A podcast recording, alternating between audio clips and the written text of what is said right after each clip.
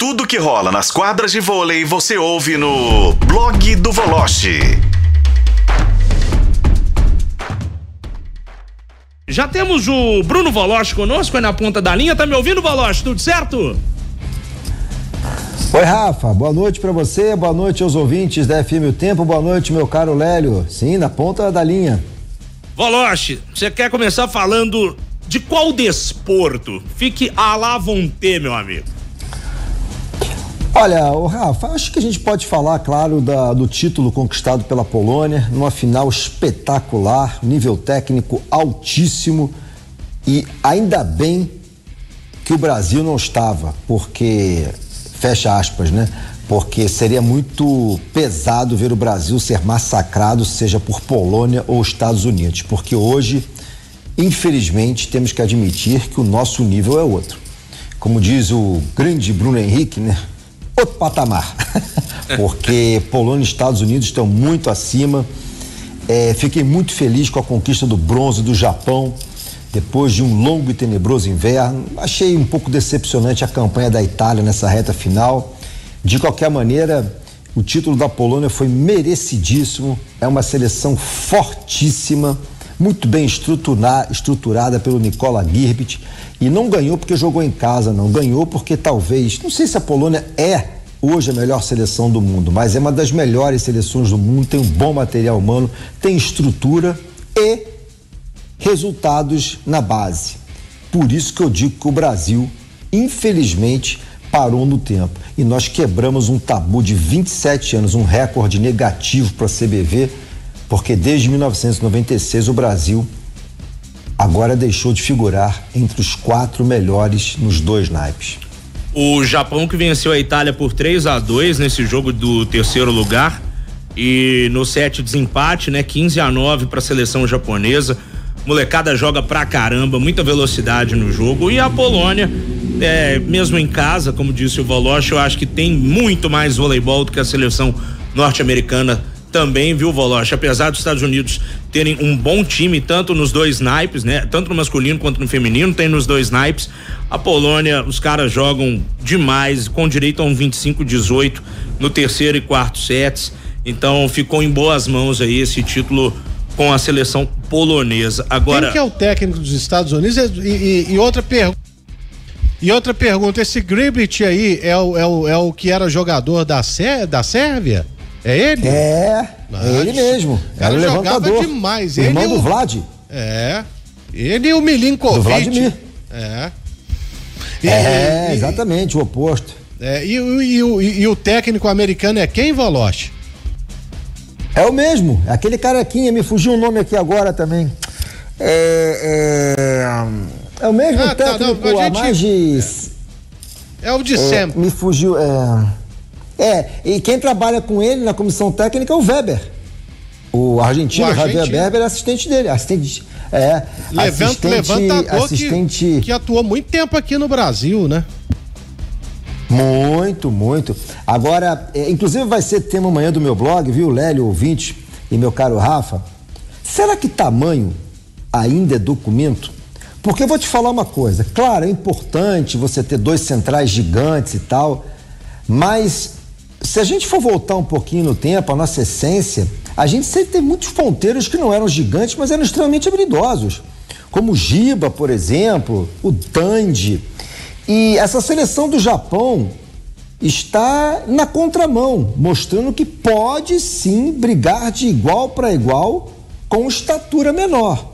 Então, tamanho já não é tão documento assim como muitos insistem em dizer. É, pela, pela velocidade dos caras lá da seleção japonesa, velho, eles suprem a falta de estatura com muita rapidez. Você olha o cara, ele tá é, defendendo, do nada ele já tá lá na ponta da rede atacando, é um negócio absurdo. E detalhe, né, Voloche, o Japão que eu acho que foi a primeira medalha deles na história, né? Esse bronze. É, não, não tinham não tinham nunca vencido nem Liga das Nações, nem extinta Liga Mundial, Campeonato Mundial, muito mais de 50 anos não conseguiam. Foi um pódio muito comemorado. E o Lélio vai lembrar desse ponteiro que eu vou falar agora, o Kubiak, que não tá nesse timaço da Polônia. O cara tem 1,94m e é um dos jogadores mais completos que eu vi jogar. Um puta ponteiro, passador em todos os sentidos. Então o cara tem 1,94m. O Russell também, o ponteiro americano, tudo bem, um pouquinho maior e tal, mas assim, então a gente tem que reestudar essa situação, além de. O Brasil tem que reestudar, tem que voltar pro primário. Muita coisa. Ô, Valoche, lembrei é, eu... o nome do, do treinador ah, aqui, tá. viu? Boa. John Spiro. É. Ele já é. É ele mesmo. É. é ele mesmo. Ele já é um é. cara já de muito de longa data na seleção dos Estados Unidos, mas eu tava falando é, é, pro Rafa, né? E você trouxe é, essa data aí, que, que desde 96 o Brasil, é, sempre uma seleção estava no pódio, a masculina ou a feminina. Hoje, realmente, ouvindo seus relatos, eu não estou acompanhando de perto, não. Rafa até perguntou: você viu a final da liga? Não vi. É, mas é, é preocupante pro ano que vem, né, Voloche? Preocupante. Ah, eu acho muito preocupante, Lélio, muito porque assim, acho que o Brasil não vai deixar de se classificar não, mas a gente vai para uma Olimpíada com poucas perspectivas de semifinal. De semifinal que eu tô falando assim. Acho que o cruzamento vai ser complicadíssimo pro Brasil nos dois naipes, tá? E vamos ter um pré-olímpico duro, porque ou passa Brasil ou passa Cuba no masculino. E no feminino, Turquia, Japão e Brasil. Só dois avançam. E é no Japão. É, é, o bicho vai pegar. Ô, Valoche, tem um ouvinte nosso aqui, o Wellington, sempre participa. E ele fala mais de futebol, fala mais do Cruzeiro, porque ele é cruzeirense, o Wellington do Heliópolis, mas hoje ele mandou uma mensagem sobre o vôlei. E tô, tudo a ver com isso que o Lélio puxou de assunto contigo sobre as Olimpíadas do próximo ano. Voloche, espero que no pré-olímpico a Bright e a Ana Cristina voltem à seleção feminina. Apesar também que, na minha opinião, infelizmente a safra não colabora muito. Já a seleção masculina, o problema é o técnico Renan. Deixar o Mike de reserva e não dar oportunidades pro Abuba, ele só pode estar tá de brincadeira. Ainda mandou a, a célebre frase do Lélio Gustavo mandando o treinador pro colo do capeta. Aí quem tá falando é o Wellington, tá, Renan? Não tem nada a ver com isso, não. Tá aí a mensagem do Wellington do Heliópolis. Também tá grilado, tá bolado com o vôlei brasileiro, Valoche. É, obrigado, Wellington, pela mensagem. Você tem toda a razão. Agora eu vou deixar você um pouco mais triste. A Camila Bright não volta pro pré-olímpico, chance zero. Pode ser que para uma Olimpíada. A Ana Cristina vai depender da situação física dela, porque ela fez uma cirurgia no joelho. E da seleção masculina. É enxugar gelo, companheiro. O Mike é muito melhor que o Thales, o Abuba é o melhor oposto de atividade, mas fazer o quê? Só jogar bola não adianta. Tem que fazer parte do Senado, senão, companheiro. Não vai. Oremos, né? Voloche, pra gente fechar, e o Botafogo, Voloche? Deu, deu um sustinho aí em você ontem? É, mas olha, o Botafogo tá com pinta que vai chegar mesmo, porque eu vou te falar uma coisa. O Botafogo fez um dos piores jogos no Campeonato Brasileiro, talvez aquele jogo comparado com o Cuiabá, que venceu por 1 a 0 e que jogou muito mal. Mas eu acho que o Botafogo é, tem uma coisa que tá me impressionando. É mentalmente muito forte, viu, Rafa, Lélio ouvinte, porque Tava tomando de 2 a 0 de repente fez um gol bonito, uma boa jogada do Janderson, que eu não gosto, deixou pro Tiquinho. Empatou com muita facilidade. Vou te falar, só não ganhou o jogo porque o jogador do Santos salvou um gol em cima da linha e no último minuto o Felipe Sampaio perdeu um gol de cabeça que eu faria, o Lélio faria, você faria, todo mundo faria. Então, assim, eu acho que o Botafogo está muito forte mentalmente. A rodada ajudou muito o Botafogo. E eu não sei se o Lélio vai concordar comigo. A questão não é o Botafogo ter aberto aí 11, 12, 13 pontos, seja lá o que for. Eu não vejo hoje nenhum time, nenhum time que diz o seguinte: não, não, eu vou para cima, eu vou fazer frente ao Botafogo. Não vejo. Ah, o Grêmio não vejo. O Flamengo não vejo também. O Flamengo não perdeu para o América Mineiro por sorte no Maracanã. Eu vi o jogo todo, foi um resultado injusto. Ponto. E o Palmeiras alto e baixo. Então é por isso que eu acho que o Botafogo, claro, tem seus méritos, tá chegando.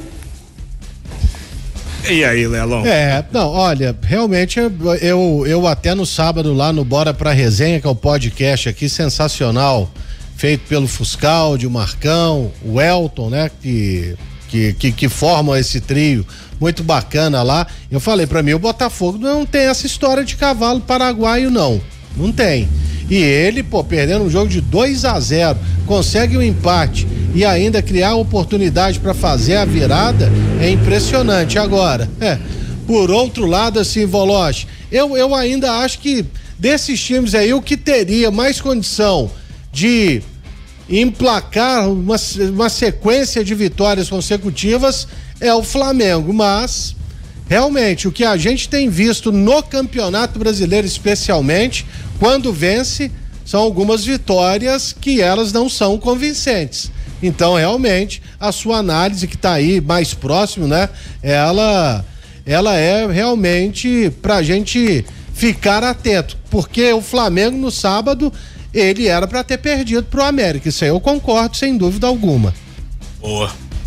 É. E, e, o Vasco, você, bem que você falou, né, Valoche? Não vai arrumar nada no campeonato, né, Valoche? É, não precisa. Ah, é? Vasco, a situação do Vasco é desesperadora, já tá contando aí. Foi quando que eu falei? Quinta ou quarta, né? Do Ramon Foi. Dias, né? Foi. Vou te botar, se, tá, se bobear, se botar essa seleção do Panamá que jogou com o Brasil hoje, faz jogo duro com o Vasco, hein? Faz, faz, faz. Tem, tem muita seleção feminina aí que dá um couro nesse Vasco, na boa, viu? Na boa. Que time é, muito nojento. triste. Muito triste a situação do Vasco. É impressionante, a gente fala desse aspecto mental, né? É impressionante como o aspecto mental abala. Inclusive o Coelho também, que tipo assim, é, não, não, parece que não acredita que pode vencer o jogo. Eu não consigo entender porque o América está nessa situação. Porque a bola que jogou contra o Flamengo tinha que estar tá no bolo ali, em 14, 15. Não consigo entender. Agora o Vasco simplesmente desmorona quando toma um gol. É impressionante.